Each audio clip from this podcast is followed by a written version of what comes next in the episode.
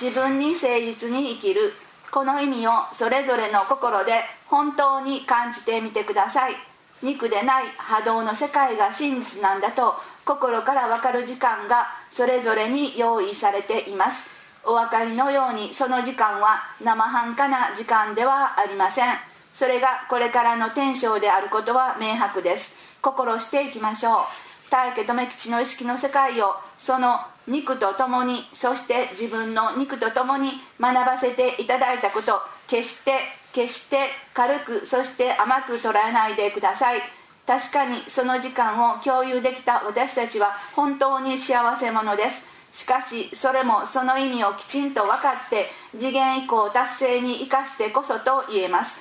そうでなければせっかく学びに集い、えー、心を見るんですよこうするんですよと、えー、そういう情報に触れたのに、えー、それをあの自分の中の次元以降達成に生かせなければ、えその真逆の愚かの極みです、えかえって学びを知って知っているのにやらない。